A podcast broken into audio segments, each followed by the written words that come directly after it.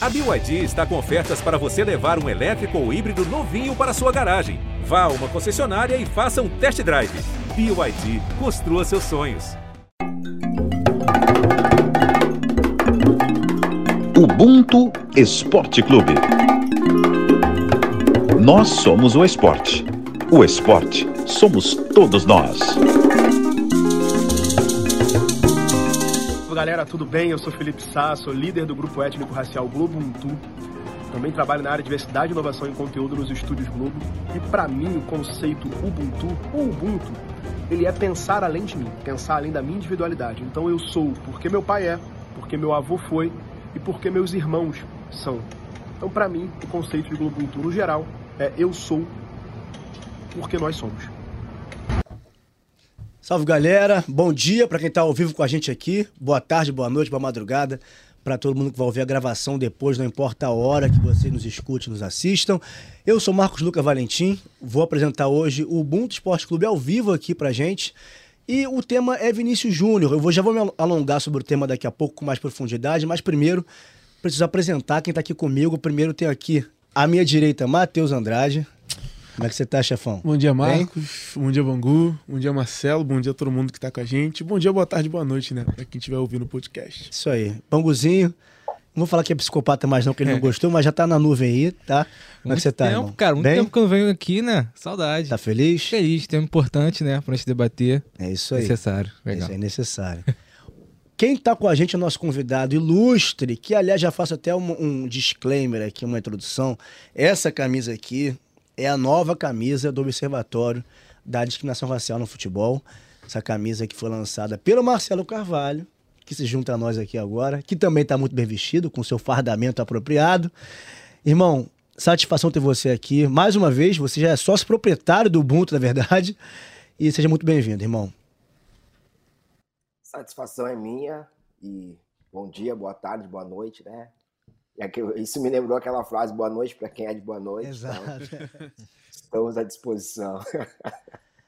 Galera, é o seguinte, é, recentemente o Vinícius Júnior ganhou o prêmio Sócrates na premiação da Bola de Ouro e o prêmio Sócrates é entregue ao jogador que mais se engaja em causas sociais. Então não é novidade nem surpresa nenhuma que o Vinícius Júnior fosse essa pessoa a conquistar esse prêmio. E qual é o mote do programa de hoje? Não é só o Vinícius Júnior aleatoriamente jogar o assunto do Vinícius Júnior, não. É o seguinte, o Vinícius Júnior tem só 23 anos de idade. 23 anos de idade. E a gente, né, enquanto sociedade, né, a gente tem dificuldade de mensurar, de saber pesar a história enquanto a gente vive, enquanto é contemporâneo a ela. Né? A gente tem essa ideia romântica é, de que tudo que passou é maior, é mais importante.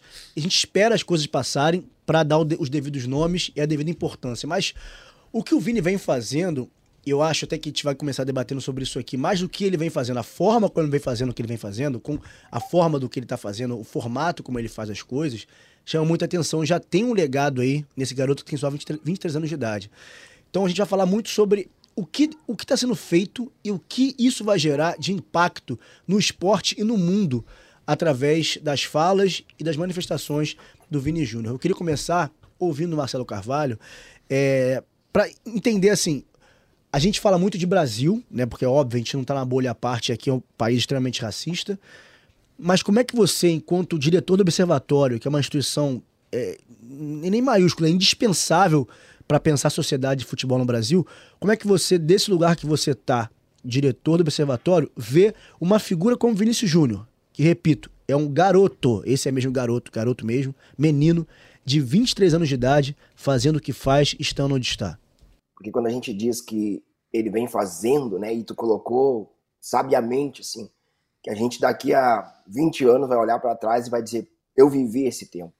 E a gente está vivendo o tempo do Vinícius Júnior, um jogador de futebol que poderia estar em silêncio, que poderia sofrer as violências que ele sofre e, e não falar nada, mas o Vinícius Júnior é um menino de 23 anos somente que entendeu o seu lugar e que muito sabiamente vem se colocando, vem cobrando das instituições que, que elas façam algo e desse lugar que a gente que eu tô hoje, né, que a gente está hoje, eu sinto muito orgulho do Vinícius Júnior, mas confesso para vocês que também tenho muito medo do que o sistema pode fazer com o Vinícius Júnior.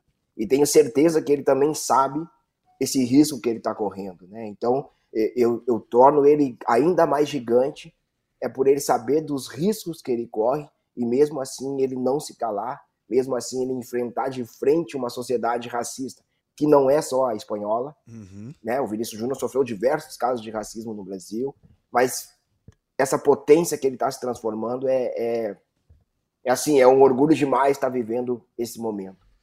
É, até por isso eu escolhi. é, a, gente, a gente escolheu aqui o nome desse episódio como A Era Vinícius Júnior, que é uma era. Ele tá inaugurando uma era mesmo. Você tem quantos anos, Matheus? 23. Bangu? 24.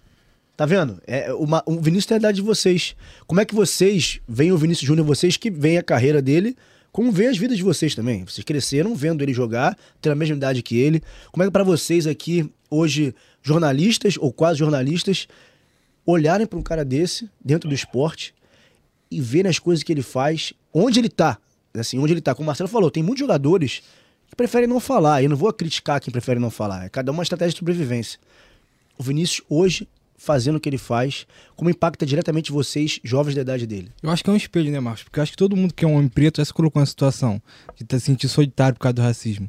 Eu acho que o, o jeito que ele enfrenta a situação, tipo, desde o começo, como o Marcelo falou, não é uma nota de assessoria.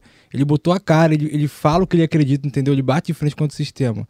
Então, por isso que eu acho que é muito impactante, até para as crianças também, que se espelham no Vini. Então, eu acho que é muito importante esse combate que ele faz contra o racismo. Cara, eu acho que eu, quando eu vejo o que o Vinícius Júnior faz, eu acho que é um impacto que não é somente em nós, pessoas pretas. É um impacto que ameaça pessoas brancas também. O posicionamento dele, a fala dele, o não ficar em silêncio, incomoda. E o que me chama muita atenção acompanhando a trajetória dele, eu nunca entendi, eu confesso que eu não entendo, uma coisa que eu acho que eu quase abordei no meu texto também, é que a gente vê jogadores pretos, ex-jogadores, que a gente tem esse saudosismo, como a gente falou aqui no começo do programa, ah, que naquela época fulano era isso, isso e tal. A gente vê ex-jogadores pretos que minimizam o que acontece com ele. Falam, ah, na minha época eu ignorava, o pessoal me chamava de macaco lá e tudo bem, não sei o que, e ele se posiciona contra, e ele não tem apoio dessa camada. São jogadores que têm certa relevância no, no cenário nacional e internacional, e ele não tem esse apoio. A gente não vê, a gente vê poucos jogadores apoiando o Vinícius Júnior nas coisas que ele faz. É isso que me chama a atenção. Porque falar que ele representa muita coisa, a gente sabe disso. Nós, pelo menos, assim. As crianças sabem disso.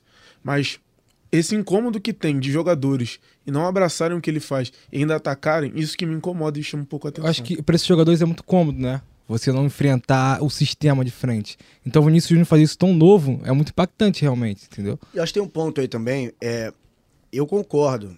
Jogadores negros também que não se posicionam, acho que na minha época ah, não precisava fazer nada disso, só jogar bola acabava sendo ali um, um, um bonequinho perfeito do, do, do, sistema, né? Que tá só jogando futebol entretendo. Mas também eu queria fazer um pouco advogado aqui do, da outra parte, embora eu não seja que eu mais prefira de posicionamento.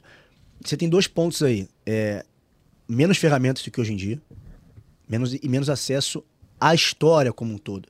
Até então, galera que mais antiga só sabia da história que era do colégio, né? Que todo mundo vive, vive harmonicamente, que a Princesa Isabel é a nossa libertadora, salvadora, etc e tal, que todo mundo vive bem e racismo só tem nos Estados Unidos.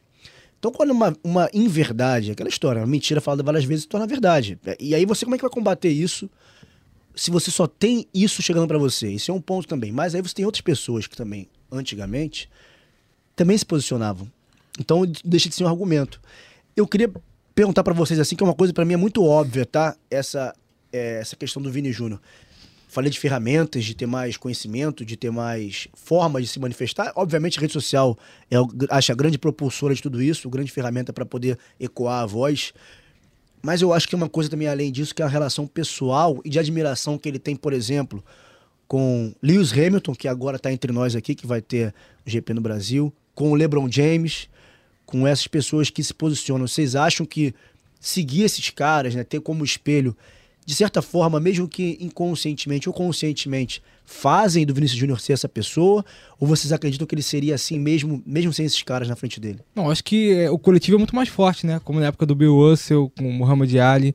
Então você ter um grupo ali pensando e se, se reunindo, se ajudando, é muito importante para ser mais forte. Acho que o individual é muito mais frágil do que o coletivo, né? Então pensar em conjunto é muito melhor.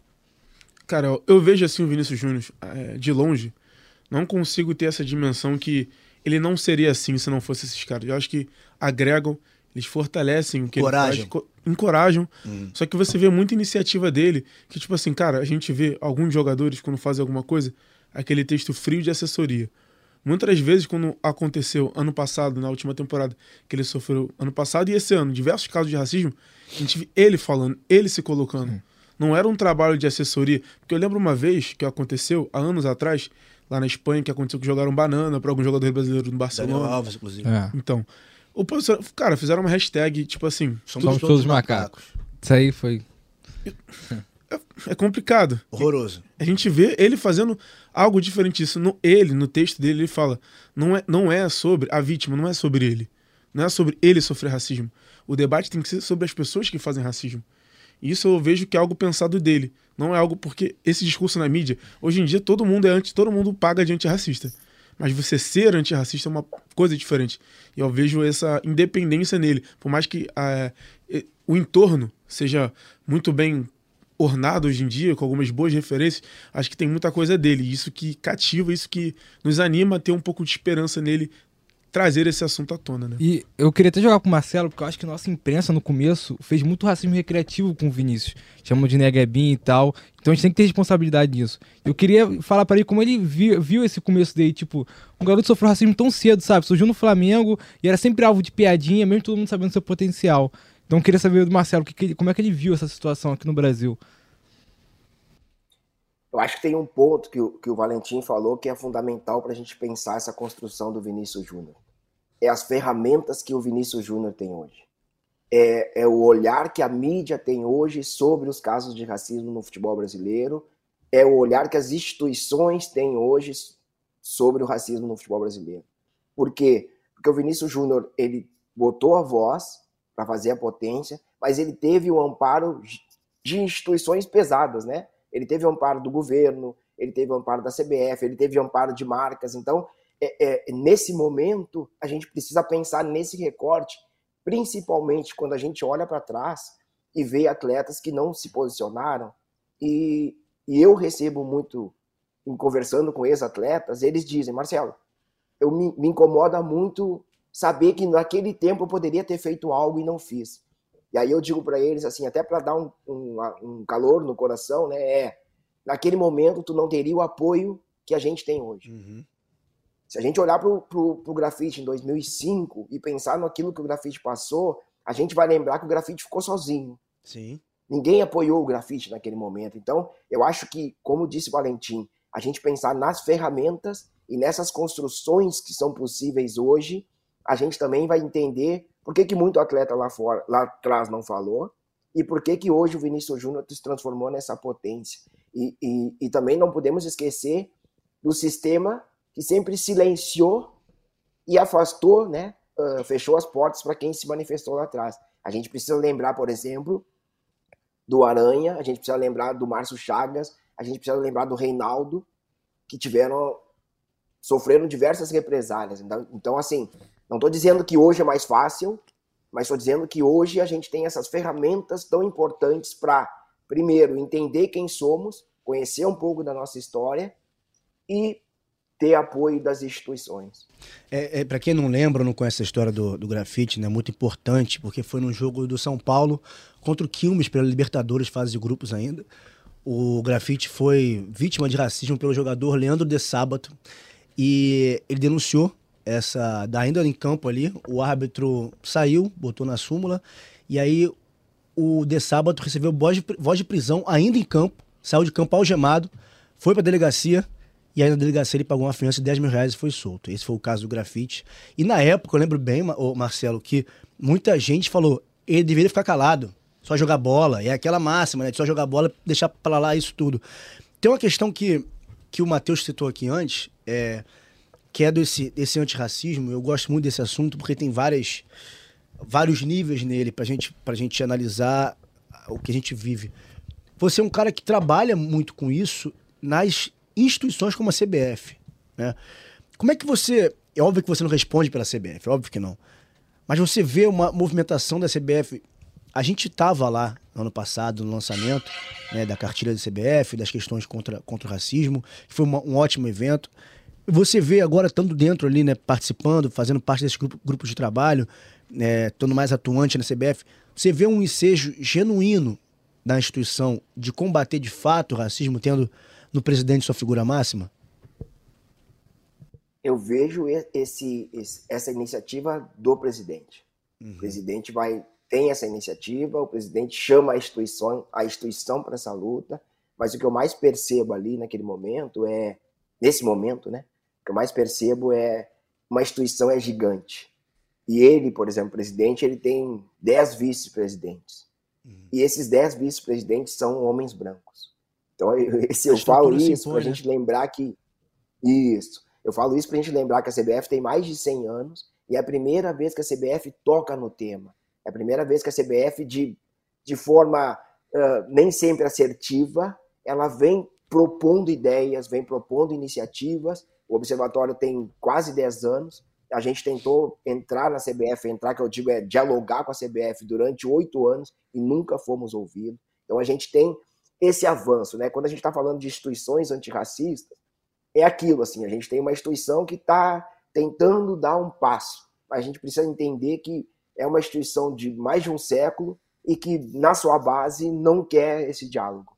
Hum. Eu vejo dessa forma, assim, eu vejo um presidente que dá passos, que tem iniciativas, que tenta propor ideias, que tenta propor ações, mas ainda está muito preso naquilo que é uma instituição que ele não controla sozinho, que não tem esse poder pleno. Isso é muito curioso de pensar que, embora seja um presidente negro, a estrutura se impõe, né? A estrutura está sempre é, sendo maior que uma pessoa só, como tu falou do coletivo.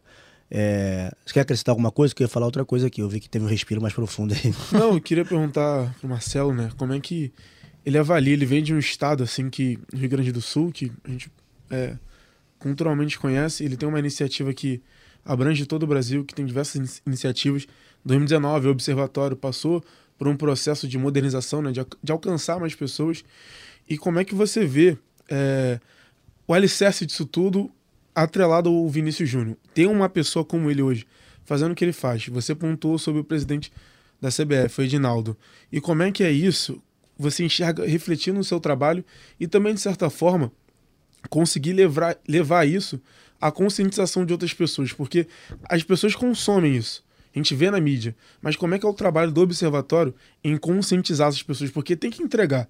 Porque todo mundo vê alguma coisa quando, quando acontece com o Vinícius Júnior, tem uma repercussão gigantesca. Mas como é que o, o, o observatório pega isso e entrega para as pessoas e fala, cara, é isso que está acontecendo? Como é que é esse trabalho de fazer essa compreensão acontecer?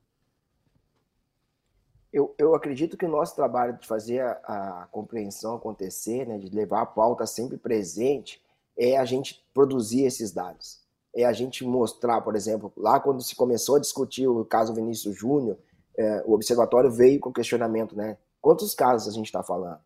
De quantos casos a mídia está dizendo que o Vinícius Júnior sofreu? Aí surgiu um número, depois o Vinícius Júnior trabalha em cima desses dados, né? Então, o, o trazer esse dado é importante para que a gente não caia naquela, naquele velho discurso que, ah, mas isso é um caso isolado. Mais Vinícius um Júnior pontuou isso, Vinícius Júnior pontuou 19 casos, depois vai ter mais um caso no jogo contra o Barcelona. E, e esses dados são importantes até mesmo para que a gente agora, às vésperas da Libertadores, a gente saiba que 2023 é o ano recorde de casos na Libertadores. Então, o, o observatório é, é esse lugar assim de, de tentar cortar aquele diálogo raso de dizer não, mas isso não acontece. Não, mas isso é só de vez em quando. Não, não, gente. Isso acontece sempre e está faltando ação.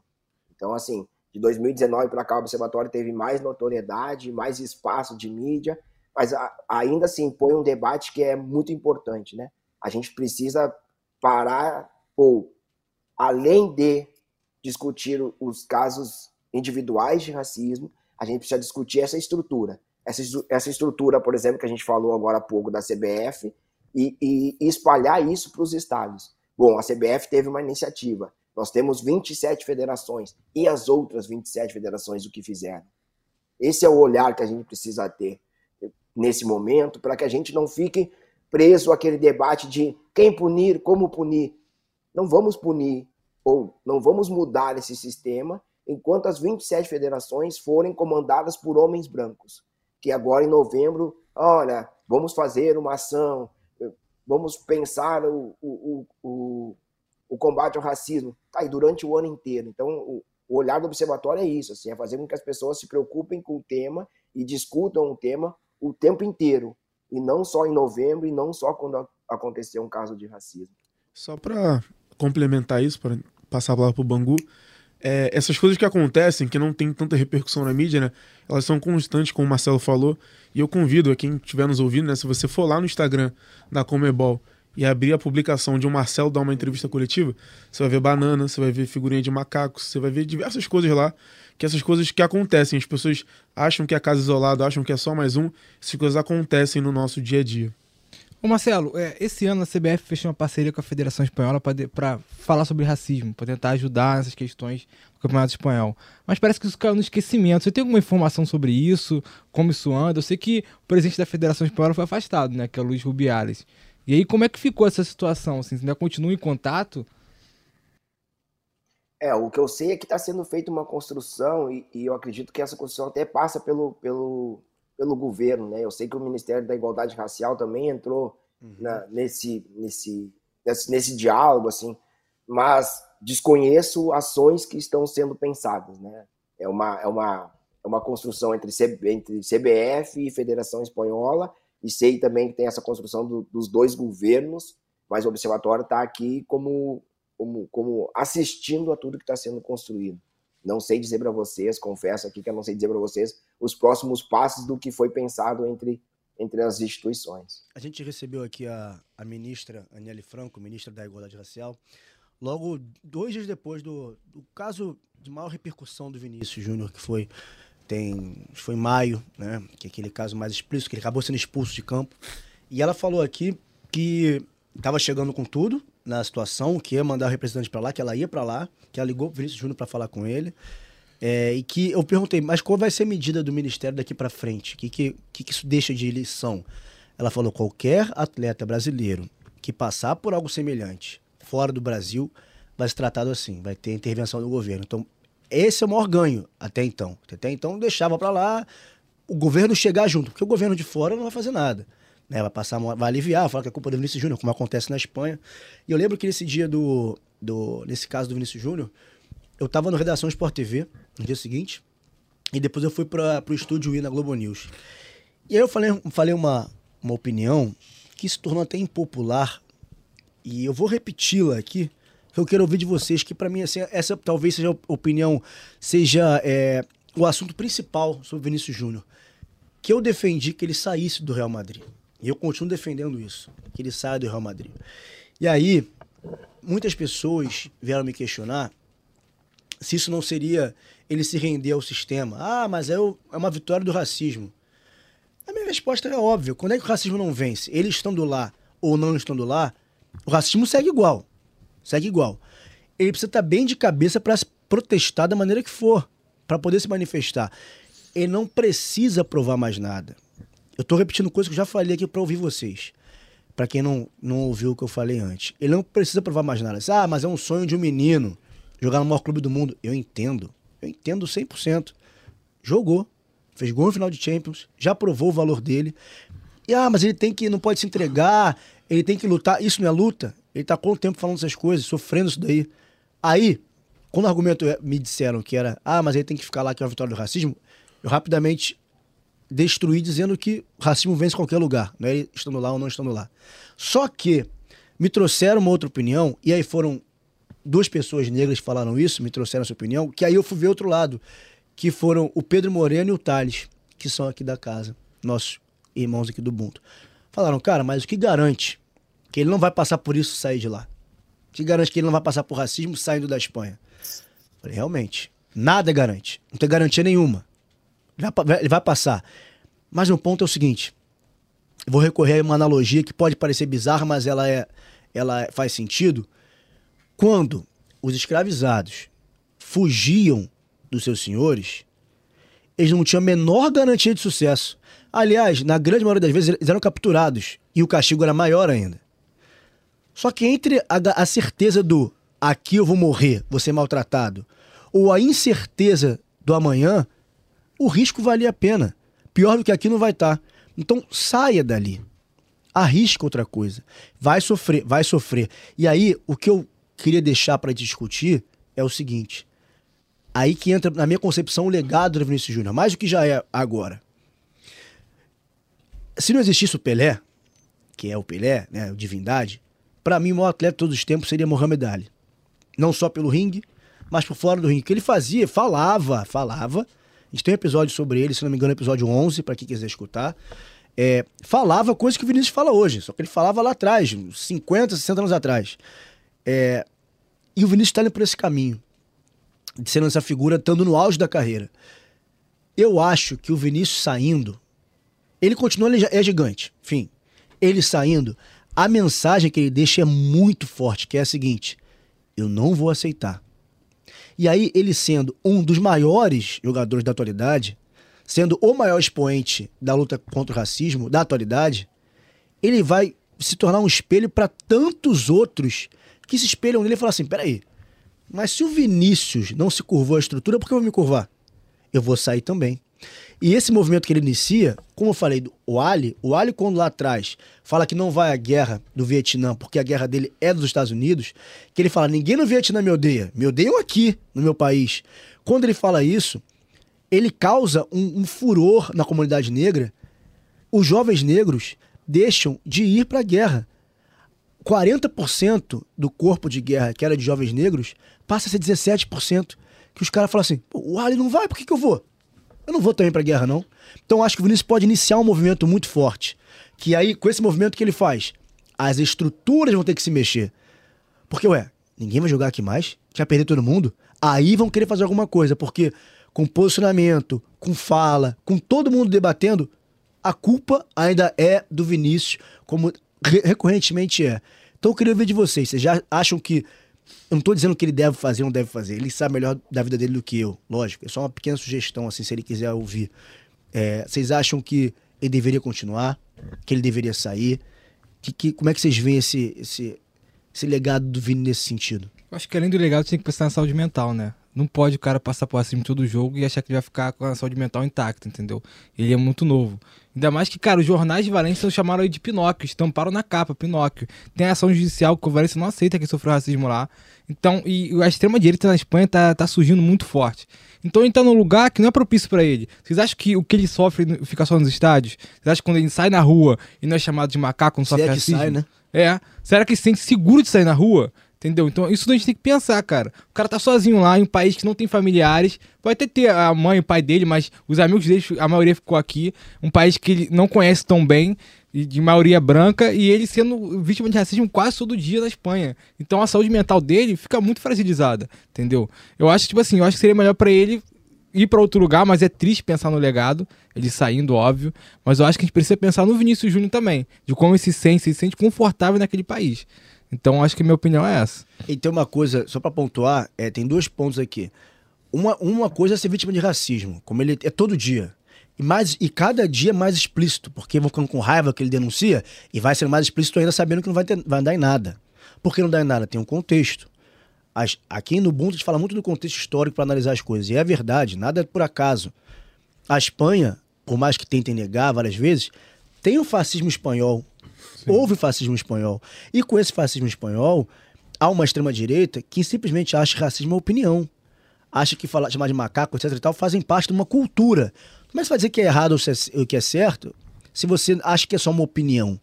Né? Porque, como eu falei, há, há uma, uma ideia muito vigente ali de, de, um fascismo, há uma herança de um fascismo. A ditadura né? franquista foi muito forte, né? Claro, Franco, tá, tem muitos franquistas lá ainda. Sim. Então, e além disso, não só vítima de racismo, como teve, por exemplo, um boneco fazendo alusão a ele sendo enforcado. Isso é ameaça de morte, isso não é racismo, isso é ameaça de morte. Botar um boneco com a camisa dele num viaduto sendo enforcado. Isso é uma ameaça explícita de morte.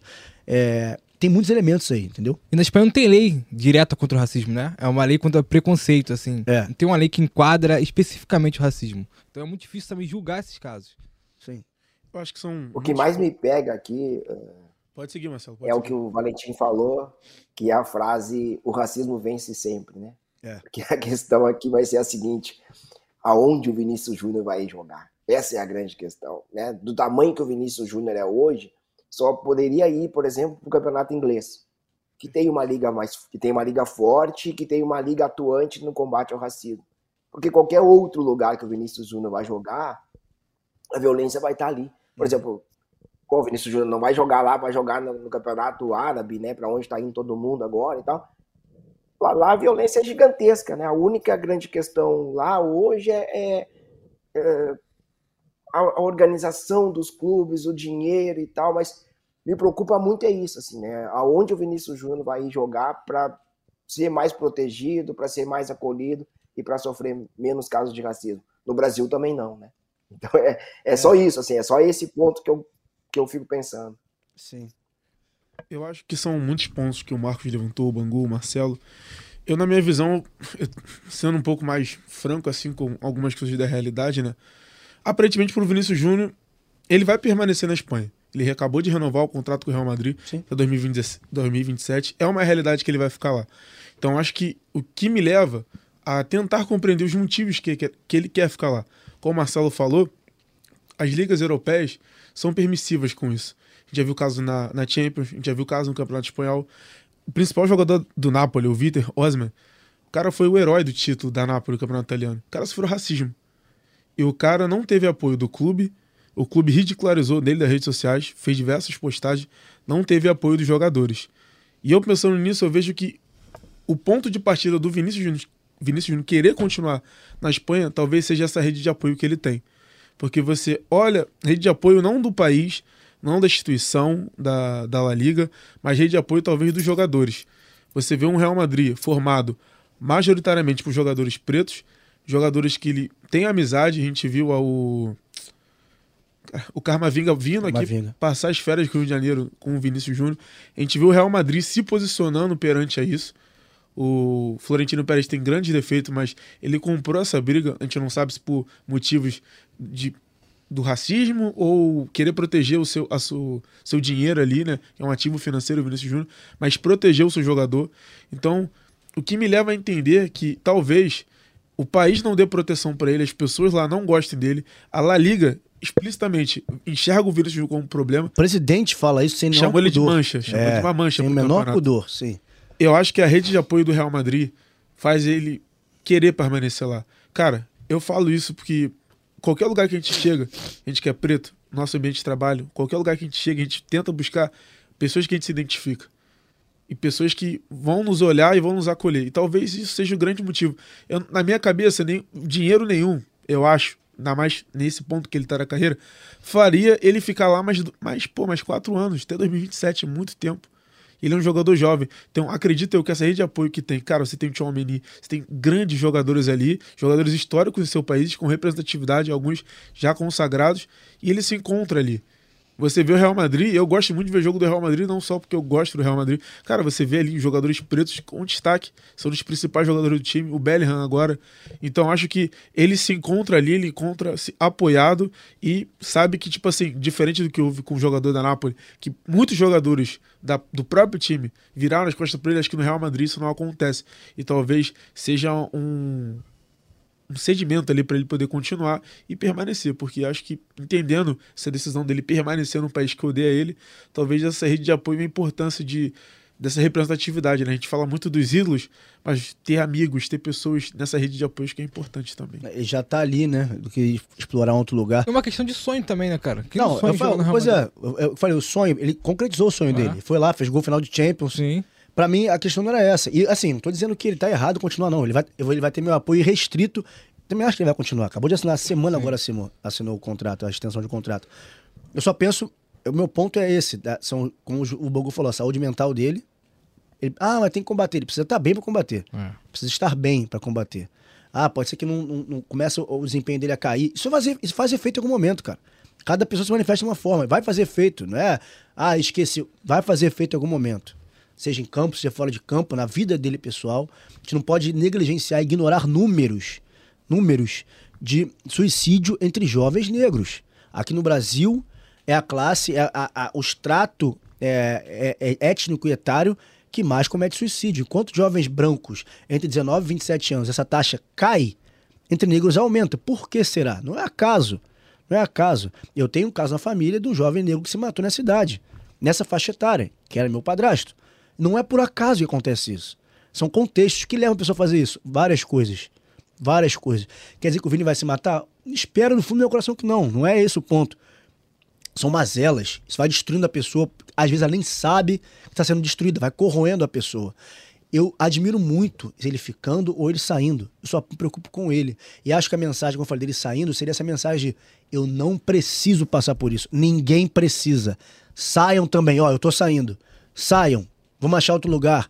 Aí é complicado, como o Marcelo falou. Que lugar seria? A Europa inteira é racista. Você não pode esquecer que, o que passaram. Balotelli, Lukaku. Na Inglaterra mesmo, a, a- Premier League, você tem pouco tempo atrás o Sancho, o Rashford e o...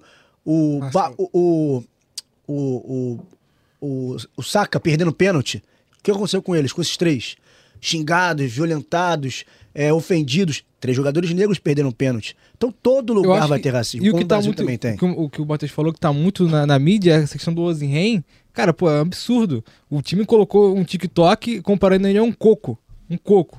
Assim, que já é, na Europa é visto como um- algo racista. Acho que o mundo inteiro, né? Sim. E, e também ele errou um pênalti e o clube postou um vídeo no TikTok zoando ele que ele errou esse pênalti, sabe? Com nenhuma proteção com o craque do time, entendeu? E ele, obviamente, ficou revoltado e tá querendo sair.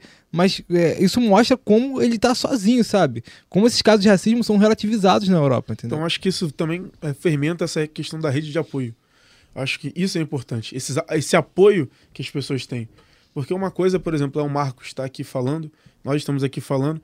Cara, o Marcos, a gente sabe tudo que representa, mas ele sozinho também, se não fosse o Marcelo, se não fosse tantos outros, acho que talvez esse seja um entendimento do Vinícius Júnior. Eu não acho que a decisão dele permanecer dificilmente não tenha passado por ele olhar pro seu redor e ver jogadores que podem também fomentar uma luta ali. Eu duvido muito, por exemplo, o Bellingham. Bellingham é o nome do Real Madrid na temporada. Ganhou o prêmio Bola de Ouro também. Pô, o, Bell, o Bellingham sofrer racismo na Espanha, olha o, mais um impacto que vai ter. Acho que são várias, várias coisas, vários sedimentos que ele vê ali que talvez tenha ajudado ele a permanecer. Eu não concordo com ele ficar passando por isso. Acho que nada vale a saúde mental dele. Cara, o Vinícius Júnior ele pode ir pra qualquer lugar do mundo hoje em dia. Se ele quiser jogar na Espanha, ele joga, na Itália, na Inglaterra, ele pode escolher. Acho que a partir do momento que ele, desse movimento dele ficar, acho que a gente tem que buscar compreender e ente- entender. Mesmo a gente não concordando, eu também acho que o impacto dele sair dá um recado para a Liga. Seria um recado tipo assim, se isso acontecer com outros, também outros podem sair. Mas o Marcelo falou, a gente, pô, tiver uma certa hipocrisia até que o nosso país tiver agora a final da Libertadores, que a gente vai entrar nesse tema, falando que tem brasileiro na praia combatendo racista. Pô, peraí, estão usando. Que a gente pode ser, eles não podem, né? É Entende? como se o Brasil não fosse racista. Então acho que a gente tem que exercitar esse olhar também. É, é, Marcelo, até já puxando um pouco para o nosso continente aqui, é, do qual faz parte o Vinícius, inclusive, essa questão da. Você recebe muito isso aí, né? De, desse monitoramento de, de casos de racismo na Comembol, etc e tal. Sempre tem notícia no, no Observatório. E aí também vale sempre explicar, a gente já fez um episódio aqui, o episódio 62, se não me engano. Vou pegar tudo que depois na colinha, o Bongo já tá pegando ali, eu acho. Nada, né? Mas pega aí, por favor. Qual é o episódio da Argentina? Vê qual é, que a gente fez um episódio sobre a Argentina, explicando esse, esse contexto da Argentina, partindo de uma foto da seleção argentina, para explicar por que que não tem negro na Argentina, né? Houve uma, um, um genocídio mesmo da população negra, que em algum momento da história da Argentina, é, pouco mais de um século atrás, foi majoritariamente composta por pessoas negras. Então, explica um pouco também como é que esse país nos enxerga, né? Entre, entre vários casos, vou lembrar aqui de cabeça, um, inclusive o de sábado é um caso, que, co- como, como o Marcelo lembrou que é um seu grafite. Em 2012, é, a seleção de rugby, que é uma seleção. O rugby é um esporte muito famoso na, na Argentina. Estava no Mundial de Rugby na África do Sul. E o capitão da seleção de rugby, chamado Pablo Matera, em 2012, saiu da. Tuitou assim, saindo do, do no avião, voltando para Argentina, falou assim: finalmente estou indo embora desse país cheio de negros. Então, essa é a mentalidade, né? Botar o jornal Olé falando que na Olimpíada de 96, né, quando o Brasil perdeu para a Nigéria, a Argentina ganhou de Portugal, e aí iam pegar a a Nigéria no final das Olimpíadas. O Olé Grandão botou que venham os macacos. Essa mentalidade endossada por todo um histórico, como eu falei, que é o episódio 35. Cheguei perto, falei 62. Episódio 35 do Mundo Esporte Clube, tá lá sobre a Argentina. Marcelo, é, agora, como, como o Matheus falou, ver o brasileiro na praia batendo nos outros com a desculpa de estou batendo em racista, é sacanagem, tá batendo no espelho? Qual é a história? Não tem sentido isso. Não, não tem sentido. Na verdade, é uma. É uma é, eu, nós queremos agredir os argentinos e vamos É. usar aqui qualquer desculpa. É isso. Cara, não, não faz sentido, assim, nós come... se a gente começar a agredir os racistas nos estádios, pô, vai, vai, vai ficar uma loucura o estádio de futebol, né? no Brasil, porque é isso, assim, são, são mais de 90 denúncias de racismo no ano passado, por exemplo. Como é que a gente faz, entendeu?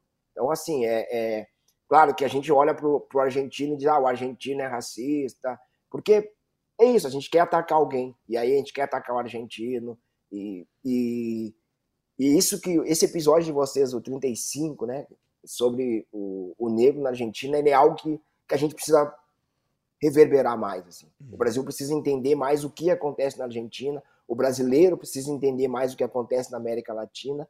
A grande preocupação da Comebol e das instituições na América Latina é o combate à xenofobia, não é o combate ao racismo, porque a violência na Argentina, por exemplo, ligada à xenofobia, ela é muito maior do que o racismo. A gente precisa entender aonde estão os negros argentinos, como eles pensam a questão racial. Por exemplo, uh, 6% da população argentina é negra. Né? E, e, e aonde estão esses negros? Que voz eles têm para falar sobre racismo, para se identificar? Assim, uma das coisas que me chamou muita atenção num diálogo que o Observatório fez com uma instituição argentina, por exemplo, é o argentino, o argentino negro, ele tem muita dificuldade de se declarar negro. Ele vai se declarar argentino porque ele não quer perder a nacionalidade. Como é que a gente vai trabalhar o racismo nesse, nesse continente, né? Nesse continente que odeia uh, bolivianos, que odeia índios, que, entendeu? que muitas vezes odeia paraguaios, odeia brasileiros, brasileiros, né? Então, como a gente, essa foi a grande questão que a gente levou. Primeiro, a gente precisa dialogar sobre racismo. As pessoas precisam entender bem o que é o racismo, para depois, de fato, a gente avançar em possibilidades de punições maiores. Porque hoje a gente está tendo uma guerra e essa guerra foi para as praias do Rio de Janeiro, aonde os torcedores decidiram que iam lá bater nos racistas. É uma loucura. Para quem, vou deixar o recado aqui reforçando, episódio 35 do Boom Esporte Clube é sobre a história do negro na Argentina. O título é Cadê os negros na Argentina? Exatamente, cadê os negros da Argentina? E tem uma. É, é, um dado muito alucinado. É um estudo recente, até acho que 2019, que perguntaram pra galera na rua: Você acha que o Brasil é racista? 90 e tantos por cento, sim, é racista. Aí perguntaram pra essas pessoas, tem esse episódio maravilhoso aí. É, e perguntaram pra essas pessoas: Você é racista? 90, 90 não, não sou racista. É o curioso caso do país racista onde ninguém é racista, né? Mas os outros são racistas a gente não é. O Brasil é. Ah, essa, essa foto é, que a gente teve a ideia a partir dessa foto, a gente fala: peraí, a Argentina é aqui do lado, a Argentina tem processo de escravização muito parecido com o Brasil. Indígenas foram escravizados, negros foram trazidos da África para cá. E o processo de, de genocídio, de dizimar a população negra, foi parecido com o Brasil também, de isolar a população negra doente no, em, em, em, guetos, em, em, cortiços, em não deixar sair, em entrar na guerra. Só que lá eles conseguiram, né? Só que lá teve sucesso por algum contexto histórico que a gente explica nesse episódio, episódio 35, que se não me engano, se eu não me engano, ainda é o mais ouvido. Eu acho que, eu acho que o Pelé passou, o episódio do Pelé, Pelé passou. passou. Mas esse era o mais ouvido durante um bom tempo, foi o episódio mais ouvido do Ubuntu. Então, e foi um episódio muito importante por isso, né? Porque é, é pouco falado. É, voltar ao Vinícius Júnior aqui, gente, para saber de vocês, assim, pra gente pensar, já encaminhando para um, um promissor final de programa, é, o futuro do Vini Júnior, né? Que a gente fala de hoje já ter um legado. Ele hoje é um rapaz negro de 23 anos que já tem um legado. E a carreira dele do futebol ele pode ir até, sei lá, com o avanço da, da, das tecnologias, do cuidado físico. Você vê o robozão aí, o Cristiano Ronaldo, que é o maior ídolo dele. Se ele tiver a disciplina do Cristiano, ele vai jogar até 60. É... Como é que vocês veem o que ele pode produzir mais? Em campo, fora de campo? Como é que vocês enxergam o futuro do Vini com o legado que ele já tem?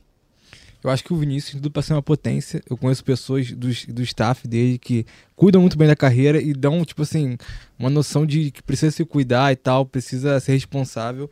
Em questão de, de fora de campo, eu acho que tem tudo para se tornar um grande líder, assim, nos movimentos raciais e tal. Ele tem uma cabeça muito boa de esse investimento que ele está fazendo também no instituto dele e vai criar uma escola agora com tecnologia, foi é, dando valorização para os professores e essa temática antirracista. Então acho que tem tudo para ser uma potência fora e dentro de campo. Acho que o Bangu pontou uma coisa muito importante, que eu ia até falar, né?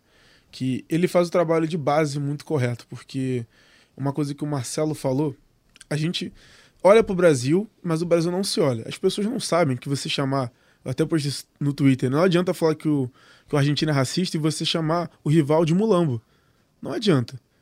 Não tem esse exercício para si. Não existe aqui. O Vinícius Júnior, ele consegue, com a imagem dele, rede social, você ele dançar no TikTok, ele fazer o que for. Mas não é, às vezes, pra gente que tá com mais de 20 anos e tal, é você olhar para baixo. Porque ele vem de uma realidade de São Gonçalo, que favela aqui no Rio de Janeiro, você só muda o CEP, porque são todas iguais. Todas partiram da mesma realidade. Eu falo isso porque eu moro nenhuma. Então, é você atingir aquele público ali, aquelas crianças, fazer elas entenderem. Porque não adianta também a gente ter esse discurso aqui, a gente que tem uma formação, e esse, esse discurso não chegar para quem precisa, para as camadas populares. Porque esse assunto dificilmente chega. Dificilmente chega. E ele, com essa voz que ele tem, e não perder, ele não é aquele cara que milita o dia todo. Ele não é. Ele vive a vida dele, mas ele sabe se posicionar. E é fazer chegar quem precisa, porque não adianta também a gente ter esse discurso aqui, uma criança que não tem acesso a esse tipo de informação, ela crescer, porque ela vai crescer achando que racismo é mimimi, que ela pode chamar o rival de mulambo, que ela pode fazer o que for. Olhar argentino só como vilão, esquecer do brasileiro, não é assim. Então acho que ele, eu vejo o legado dele passando por isso, passando por ser um cara jovem, ser um cara da, da classe popular do Rio de Janeiro, pobre, e conseguir alcançar essas pessoas. E certamente o Vinícius Júnior em algum momento ele vai voltar a jogar no Flamengo. E esse impacto que ele pode ter na torcida que precisa disso, acho que também é muito importante, né? Porque o Flamengo mudou de perfil também. Acho que ter um cara como ele no futuro distante traz esse simbolismo, essa representatividade. Eu, eu conheço pessoas que trabalham em educação infantil e falam que as crianças começaram a se interessar muito por esse tema, sabe? Porque ele é um jogador que as crianças amam, sabe? E hoje é a cara do futuro da seleção brasileira.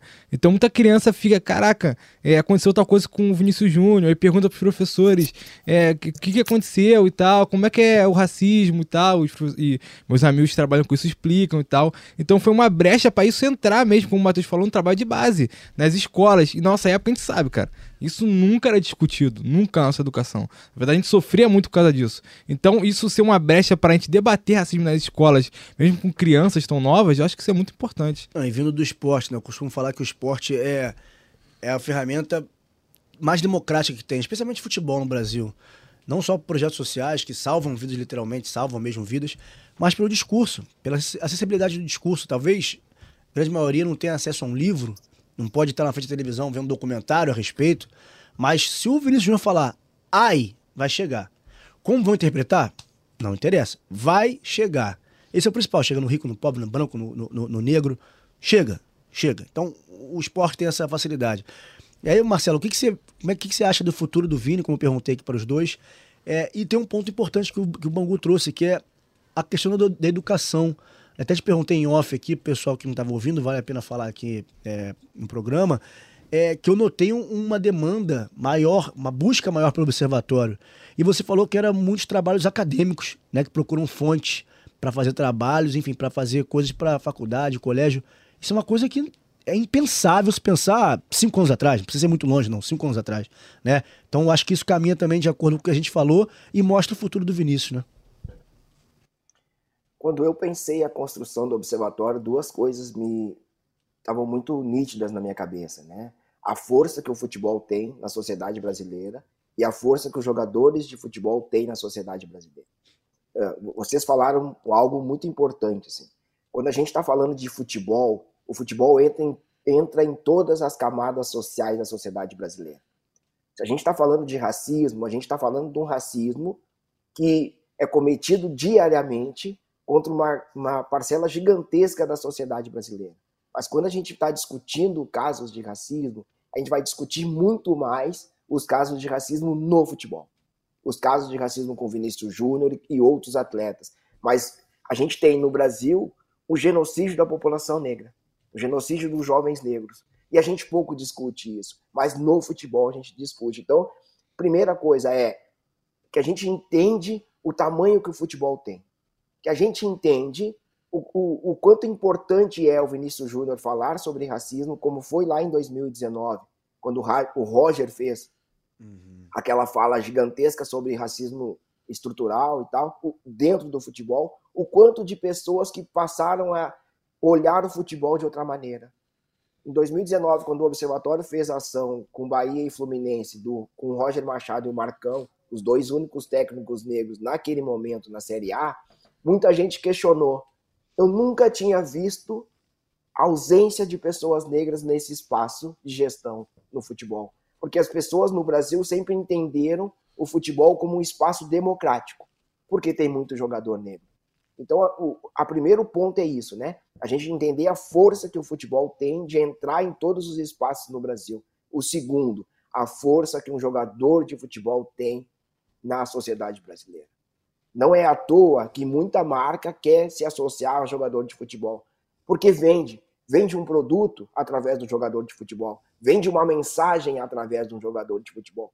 A única diferença que está acontecendo nos últimos anos é que a gente vem discutindo no futebol política e a gente vem discutindo no futebol direitos humanos, coisa que a gente não discutia há 10 anos atrás, há 15 anos atrás. A gente está usando essa janela que é o futebol para dialogar sobre racismo, sobre homofobia, sobre machismo, e isso está impactando uma parcela gigantesca da sociedade. E isso está impactando, por exemplo, na quantidade de novos trabalhos acadêmicos que estão produzindo sobre futebol, que estão produzindo sobre homofobia, que estão produzindo sobre racismo, que estão olhando para entender como se deu a inserção de homens e mulheres negras no futebol, que não foi aquele olhar né, da princesa Isabel que, que os clubes abriram porta, as portas porque, olha, de hoje em diante nós não somos mais racistas, nós vamos lutar contra o racismo, por isso nós abrimos as portas para os jogadores negros. Não foi isso que aconteceu. Então, o, isso é importante a gente frisar. E aí a gente vai chegar no Vinícius Júnior. E vai chegar nesse momento que o Brasil discute racismo com a voz do Vinícius Júnior na frente. O Vinícius Júnior está fazendo pessoas que nunca entraram numa sala de debate sobre racismo parar para pensar. O Brasil está ouvindo o Vinícius Júnior e está entendendo que o racismo não é só o xingamento de macaco o Brasil está entendendo que a ausência de pessoas negras na gestão do futebol é o retrato mais cruel do racismo. A gente está olhando para o futebol e pensando no, na punição, e a gente vai olhar para um tribunal que julga casos de racismo composto quase que exclusivamente por homens brancos. Então a gente está começando a fazer um outro olhar sobre esse futebol, está entendendo que esse futebol não é nada democrático, e ter o Vinícius Júnior como como um representante desse debate é importante demais, por quê? Porque marcas vão começar a entender o seu papel. Patrocinadores do Vinícius Júnior estão entendendo que lugar eles vão estar nesse momento. Eles vão apoiar o Vinícius Júnior, que está usando a sua voz para lutar contra o racismo, ou essas empresas vão fazer o que sempre fizeram, que é nesse tema a gente não quer se colocar. Então, até, até nesse, nessa questão comercial do antirracismo, a gente vai perceber uma mudança das, das empresas que patrocinam o futebol, seja no Brasil, seja no mundo. E isso é significativo. O, o, projeto que a Vivo vai fazer de professores negros, tendo Vinícius como porta-voz, já é um reflexo dessa mudança de comportamento das empresas. E aí, quando a gente fala de racismo, a gente precisa falar que a gente também está falando de questão econômica e que a gente precisa muito que empresas e marcas sejam de fato antirracistas não com post na rede social, mas com oportunidades para jovens negros de fato entrar no mercado de trabalho. O poder do Vinícius Júnior, como você falou, ele se estende para várias áreas. Especialmente a gente vê que ele fez com que o Ministério é, propusesse uma manobra diplomática para se indispor com a Espanha e o presidente da República, que estava num evento no Japão que nada tinha a ver com futebol, começou o discurso falando do Vinícius Júnior. É um caminho sem volta, né, Marcelo? é um caminho sem volta, né? Porque por, naquele momento, daquele caso de racismo do Vinícius Júnior, que todo mundo se mobilizou, a gente teve, por exemplo, a mobilização do governo, a gente teve a mobilização da CBF, a gente teve uma, uma, mobilização que é simbólica, mas que é importante, por exemplo, do Cristo Redentor. A gente teve a manifestação da sociedade. Então, assim, isso é uma mudança de comportamento. Uh, nós estamos agora aqui às, às vésperas, né, ou já entrando no mês da consciência negra, que é aquele momento que todo mundo vai lembrar da gente. É aquele momento na sala de aula onde só tem alunos negros que alguém vai dizer: olha lá o Marcelo, vem aqui. E, e, e ter o Vinícius Júnior falando sobre isso no futebol, a gente está mudando essa perspectiva. A gente vai começar a discutir o racismo durante todo o ano e não só em um momento. E não só em novembro e não só quando o Vinícius Júnior passar por um caso. Eu acho que teve uma fala aqui que não pode, não, não quero deixar perdida, que é a gente olhar para o Real Madrid hoje e ver Vinícius Júnior, ver o Rodrigo, ver o Bergam uh, e ver tantos outros jovens negros jogando naquele time. Aí a gente fica pensando, caraca, velho, será que como será esse vestiário uhum. com esse com essa quantidade de jogadores negros tendo esse destaque que eles estão tendo, né? É só é só entrando agora no orgulho negro, né? Entrando naquele lugar que a gente gosta de olhar e ver representatividade, que a gente gosta de ver espelho. É, deve ser fantástico estar nesse lugar nesse momento, assim, por mais que seja cruel. E aí saindo daquela questão que a gente pontuou, olhar para esse vestiário deve ser também um orgulho muito grande para esses meninos. Com certeza, né? Se vê, tá com, com seus pares, seus semelhantes ali. É um, tem poder junto também, né? Você acaba se empoderando, como o Matheus falou. Acho que também esse ambiente propicia essa. fomentou essa. o fico do Vinícius Júnior, né? Pessoal, alguma consideração final? Vou fechar nosso episódio por hoje aqui. Cara, eu só queria falar uma coisa. Fala até duas que o Vinícius Júnior, cara, acho que a gente fala sobre muito sobre esporte, esportivamente falando dele. Mas você olhar para ele, cara, na nossa época, assim, eu pelo menos, eu, cara, eu alisava meu cabelo até os 15, 16 anos ali. Hoje você olha pro Vinícius Júnior, pô, você vê o cara de dread, você vê o cara de moicano, você vê o cara de no dread, você vê ele sendo ele. A gente tá passando e rodando imagens aí para quem tá vendo no YouTube. Cara, é isso, sabe? É você se olhar, você se olhar nele e você se reconhecer e você ver que, cara, dá para ser. Dá para ser um cara preto, dá para ser tanto na roupa, quanto no cabelo, quanto no estilo, a gente ser. Não a gente tentar reproduzir coisas e você ter no futebol, como no Brasil é crianças que são apaixonadas por ídolos, e essa criação, essa fomentação de grandes craques, acho que o Vinícius Júnior ele é o bate o checklist completo, né? Dessas características e ele é muito como o Bangu gosta de brincar, muito necessário. aí, Cara, eu acho que o Vinícius Júnior é um craque mais próximo dos brasileiros, entendeu? Tanto da questão racial e tal, do, do jeito dele ser. Eu acho que ele é muito mais próximo da, da, das pessoas, assim. Saiu do, do time mais popular do Brasil. É.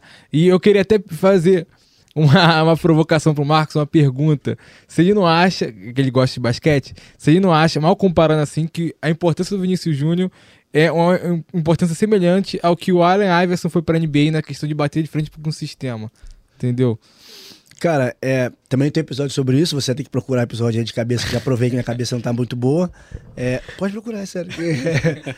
É, é, que o Iverson é, é uma questão, era uma questão mais estética, né? Ele não falava tanto, ele agia. É, para quem não sabe, muito superficialmente falar rapidamente aqui, porque a NBA tinha um código de vestimenta, enfim, meio que silencioso. Depois passou a ser uma coisa oficial. Os jogadores só podiam ir para o ginásio, para os jogos de terno e gravata. Mas até então o Iverson passou a quebrar esse código. Ele ia de bermudão, camisa larga, cheio de tatuagem, corrente, é, nagô no cabelo. Trouxe um, um, estilo urbano, um estilo negro, da, americano, street. para o NBA.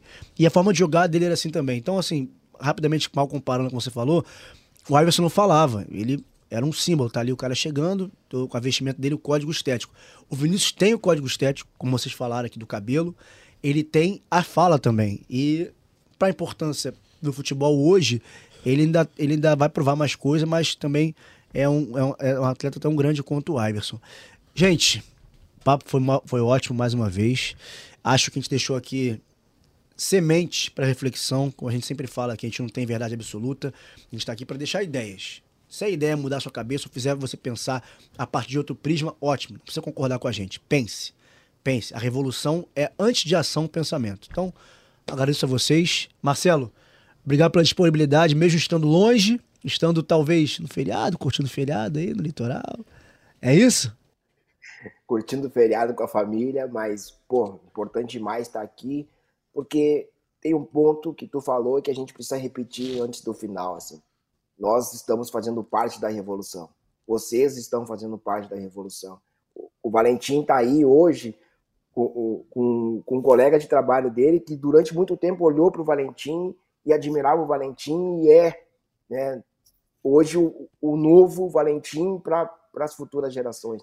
A gente parar para pensar, hoje a gente está construindo tantos negros que estão na televisão, que estão com os trabalhos potentes hoje, nós estamos sendo o espelho para uma gurizada que está vindo e o Vinícius Júnior está sendo esse espelho para milhões e milhões de garotos que olham para o futebol e, e vão entender que ser jogador de futebol é muito além de jogar bola.